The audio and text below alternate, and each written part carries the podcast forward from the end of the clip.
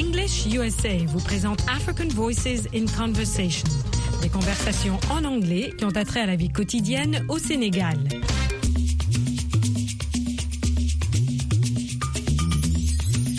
Dans ce dialogue, deux amis, Modou et Addi, vont se rappeler de joyeux souvenirs de leur enfance. Parties de chasse, repas à base de pauvres bêtes capturées, actes de complicité, mais aussi actes de méchanceté.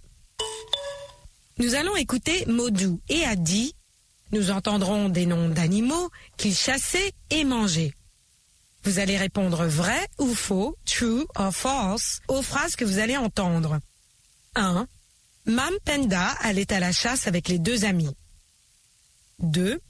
Le surnom de Dr Falou était Doctor. Vous allez ensuite répondre à ces trois questions. 1. Quels étaient les surnoms donnés à Modou et à Abdi 2. Qu'est-ce que Mam Penda apportait à Modou et à Abdi? 3. Pourquoi Falou était surnommé Chef Falou vous entendrez les deux amis évoquer des souvenirs de leur enfance en utilisant la phrase used to pour exprimer l'habitude dans le passé. Look at these children playing. They remind me of my childhood. Those were happy days. You mean our childhood? After all, we grew up in the same village. I remember your nickname, Mouse Boy. You were unbeatable at hunting field mice. Ah, yes. And who was Lizard Boy? Who used to be the champion at catching lizards and big snails? That's right. It was you, Abdi. The schoolmaster missed us. we used to cut up the poor little beasts and boil them in the muddy water of the swamps. Mam Penda was our assistant. She used to bring us pepper, lemon, and those tasty magic cubes from her grandma's stall at the market. Yeah, Magic Girl. She's a doctor at the new hospital now. And her husband, Dr. Falou, was our cook. He was such a good cook. He used to poke up the fire, clean up the place after, and carry out things, but we never let him taste the meal. Poor boy. Of course I remember poor Chef Falou. Now I understand why you prefer to have your operation at his wife's hospital. She wasn't the victim of our childhood troublemaking. Yes, but between husband and wife, you never know. Make sure you don't eat the food at that hospital in case Magic Girl decides to get revenge. You're right. You never know. Next time, I think I'll change hospitals. Nous avons partagé des souvenirs d'enfance avec ces deux amis.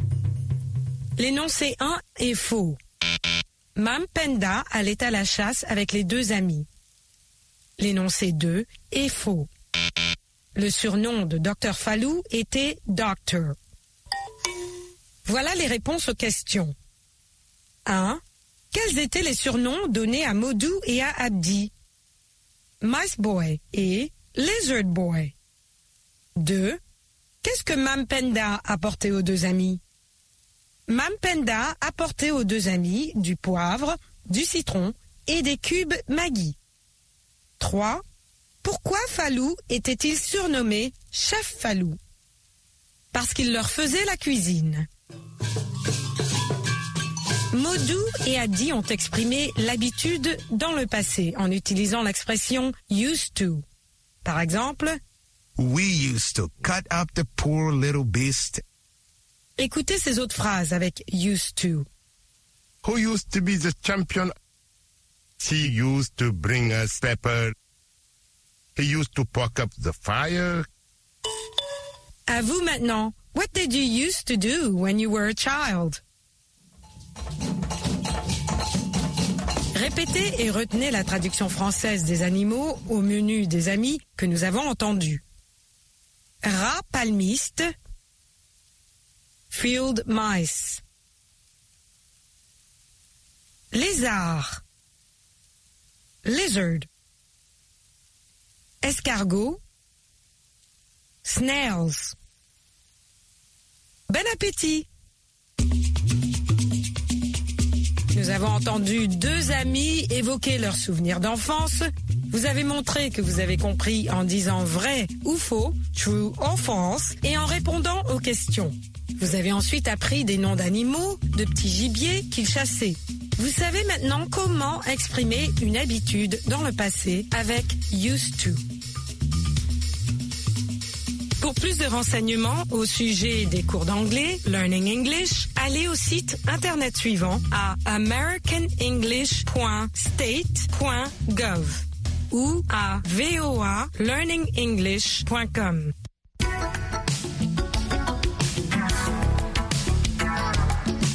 Welcome to Business English. Bienvenue à notre émission consacrée à l'anglais commercial aux États-Unis. Dans ce programme, vous participerez à des voyages d'affaires, à des conversations téléphoniques, à l'échange de messages e-mail et à des interviews. Au micro, Michel Joseph.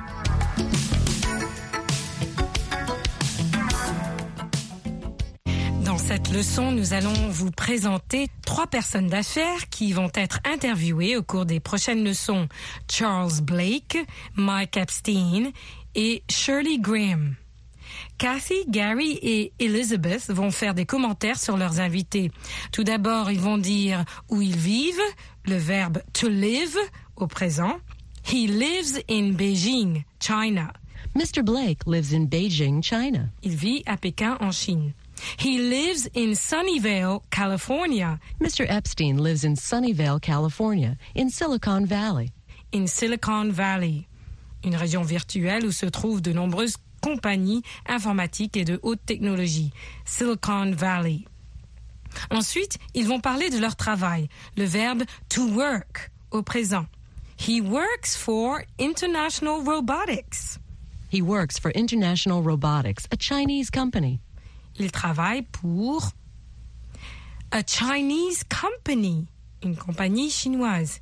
He works for Advanced Technology, an American company, une compagnie américaine. Que font ces compagnies? Vous allez découvrir le verbe to manufacture, fabriquer. International Robotics manufactures industrial robots. Par exemple, vous allez entendre International Robotics manufactures industrial robots. Fabrique des robots industriels. Produire industriellement. L'autre compagnie, Advanced Technologies, makes computer components. Fabrique des pièces d'ordinateur. Advanced Technologies makes computer components. Computer components. Le verbe to make est passe-partout. Il peut s'appliquer dans tous les contextes. Vous l'entendrez beaucoup.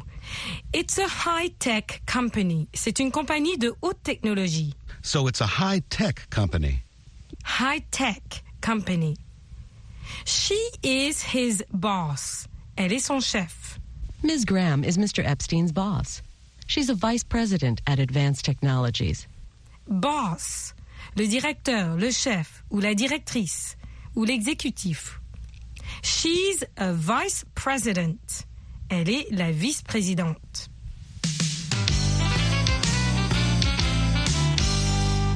Écoutons la conversation qui suit. Listen. Our first guest will be Charles Blake. Mr. Blake lives in Beijing, China. He works for International Robotics, a Chinese company. What kind of company is it? International Robotics manufactures industrial robots.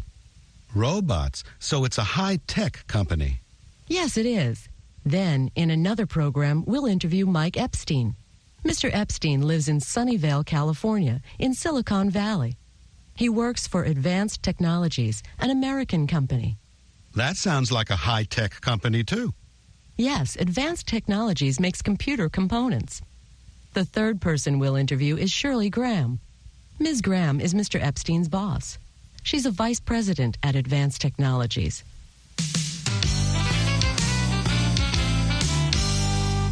Écoutez et répétez. Listen and repeat.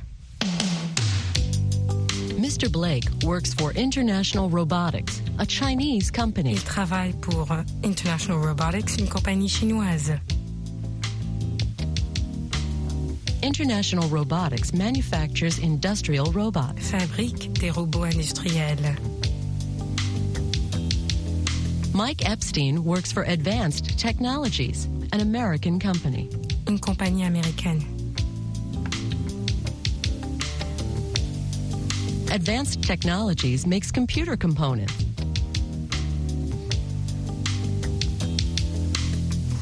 Shirley Graham is Mr. Epstein's boss. She is a vice president at Advanced Technologies.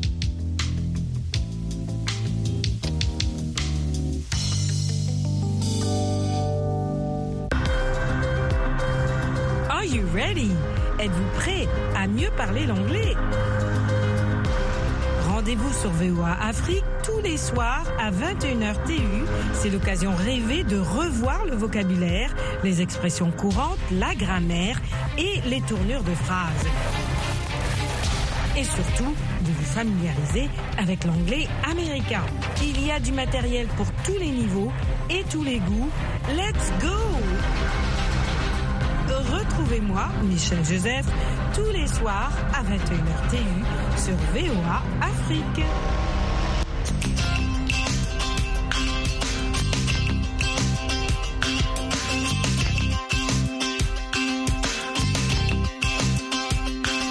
Aujourd'hui, Martin Lerner va interviewer un jeune musicien dans son appartement.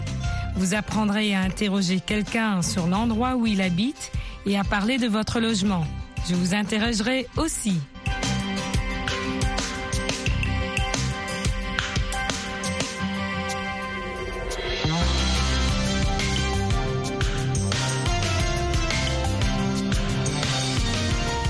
USA est diffusé en direct de Washington au micro Michel Joseph.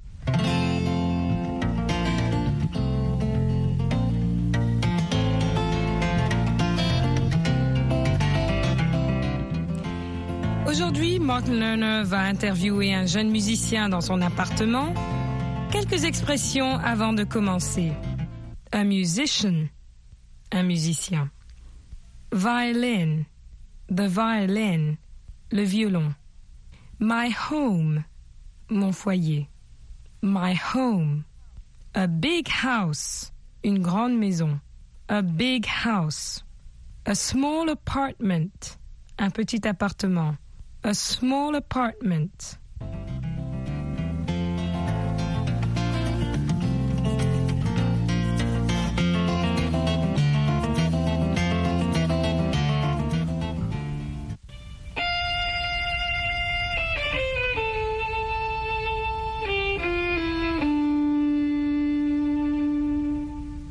Thank you. Thank you very much. That was wonderful.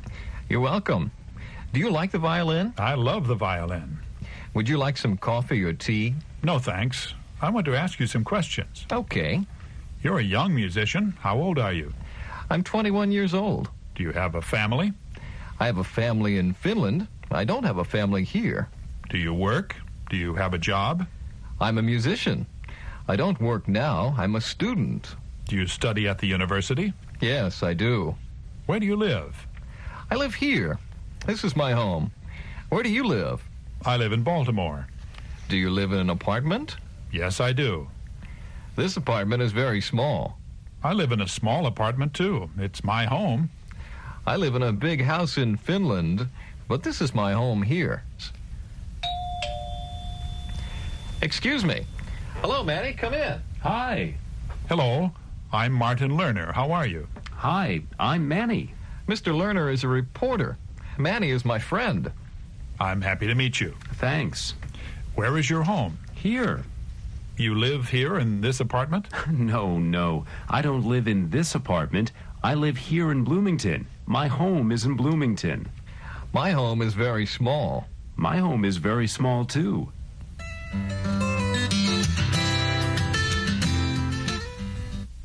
Le mot home, foyer, son chez-soi, signifie l'endroit où vous habitez actuellement, que ce soit une maison, un appartement ou votre village, la maison de vos parents ou n'importe quelle habitation.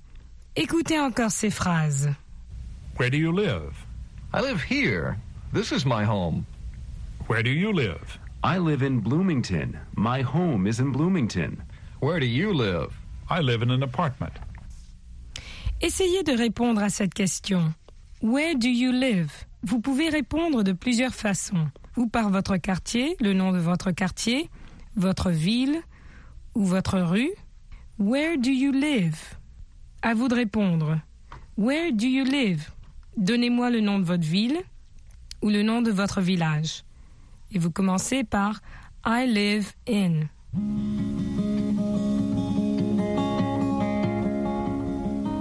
Where do you live?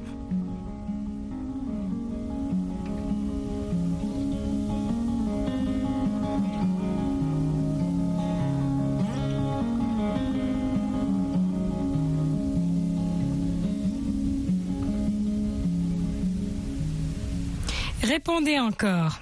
Je réponds à la même question. Where do you live?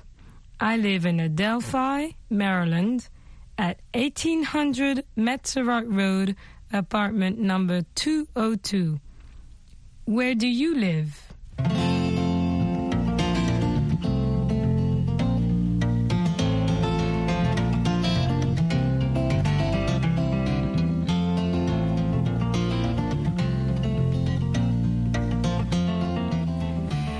Travaillons ensemble. Where do you live? Où habitez-vous? Where do you live? Voilà plusieurs possibilités. Je vais répondre avec vous et pour vous. Where do you live? I live in Kinshasa. Where do you live? I live in Douala. Where do you live? I live in Abidjan. Where is your home? Où est votre foyer? My home is in Casamance, Senegal. Where is your home? My home is in Shaba, Zaire. Where is your home? My home is in Douala, Cameroon. Where is your home? My home is in Ivory Coast. Where is your home? My home is in the United States. Une autre question courante. Where are you from? D'où venez-vous? I'm from Senegal. Where are you from? I'm from the United States. Where are you from? I'm from Zambia. Where are you from? I'm from Kenya. Where are you from? I'm from South. Are you from? I'm from Ivory Coast. Where are you from? I'm from Burundi. Where do you live? Où habitez-vous? Where is your home?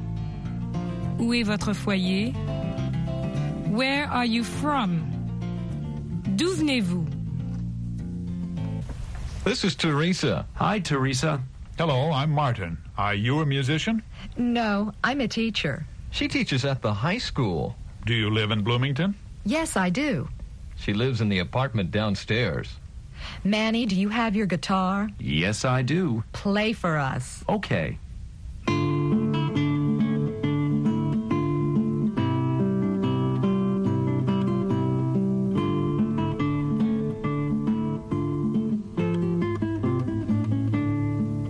Autre petite révision. Cette fois-ci, on va s'exercer avec les phrases interrogatives.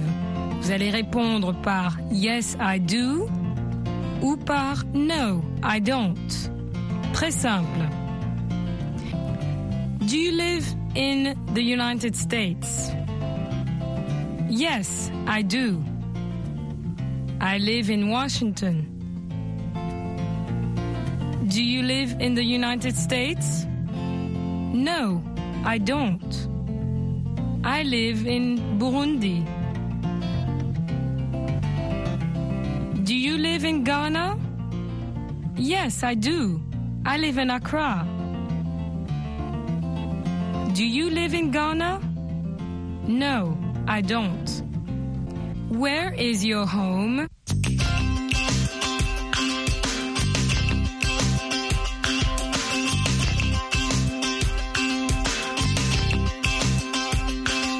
Et voilà, vous avez appris, je l'espère, à répondre à la question Where do you live? Where are you from? And where is your home? Exercez-vous avec vos amis ou votre famille jusqu'à notre prochaine leçon. Voulez-vous mieux parler l'anglais? C'est fait. Avec Anglais Télé, notre programme interactif télé multimédia. C'est à votre tour de parler. It's your turn to talk. No, it's my turn to talk. No, it's their turn to talk. Mais vous aurez l'occasion d'intervenir en direct. Et de pratiquer l'anglais avec Michel, et Roger. nous répondrons à vos questions. Nous vous aiderons à formuler vos phrases. Participez à Anglais Télé. Retrouvez-nous aussi sur notre groupe Facebook Anglais Télé. Welcome back to Anglais Télé. Bienvenue à Anglais Télé. I'm Michel Joseph and I have a guest with me. I'm Daniel Crafton. Daniel Crafton, who joins us uh, regularly to help. Merci, Michel. Thank you. Merci beaucoup and welcome. And you can find us on Anglais Télé in Facebook. Facebook Anglais Télé. Vous pouvez nous retrouver sur Facebook Anglais Télé. We are talking about the five senses and we have reached touch, the sensation of touch. And I think that's also an I love it. amazing, an amazing sense you can't describe. So with touch, you either use your hands or your feet or your skin. These are the vehicles through which we can touch and feel touch. Right. And touch is very important because you can um, also feel cold and heat and pain, Yes, absolutely. not a good touch. But Yeah, these are sensations that are the most common. Heat, la chaleur, cold, Right. le froid, uh, contact. uh, heat, chaud, chaud. Oui, absolument. And Right. pain, of course, none of us like pain. No. With a needle, you stick It your hurts. Ça fait mal. And if I take a pin and I stick it in my hand, I'm going to have pain. Definitely. So, 'Cause and that's there's, touch. there's also pleasure. We can't forget that touch can be very pleasureful, very Right. wonderful. So this is a wonderful gift that we have through the way, you know, by just the way we are made. Right. I'm not going to go down into the scientific explanations here, Well- but to touch, There's good touch too. I give you a hug. Or Yes, that's like this. touch. See, that's touch. Or we shake hands. right? Yeah, And there's that's also to touch. feel. Yeah, right. I feel cold. I feel cold. And I feel warm because I've got a coat on. Right. And you don't. feel warm. All right. And if I pinch you, Then that's pain. he will feel pain. I- Right. and that is all part of touch. Uh, contact. Right. So there we are. So to touch someone, it can also be figuratively because you can touch someone, you know, sentimentally. You can touch someone and make them feel bad or good Right. So touch can also be by what you say. in that It has manner. nothing to do in this case of hitting or pinching or anything like that. Right, that. right. It's by what you say and what you do Right. So words makes them feel inside. words can Words can can touch them. can touch us also. Right. Make us cry, right. make us laugh. So actually, the other senses, the sight, the hearing, They're all linked to touch. yes, they're all linked to touch, whether Right. physically or figuratively speaking. Correct.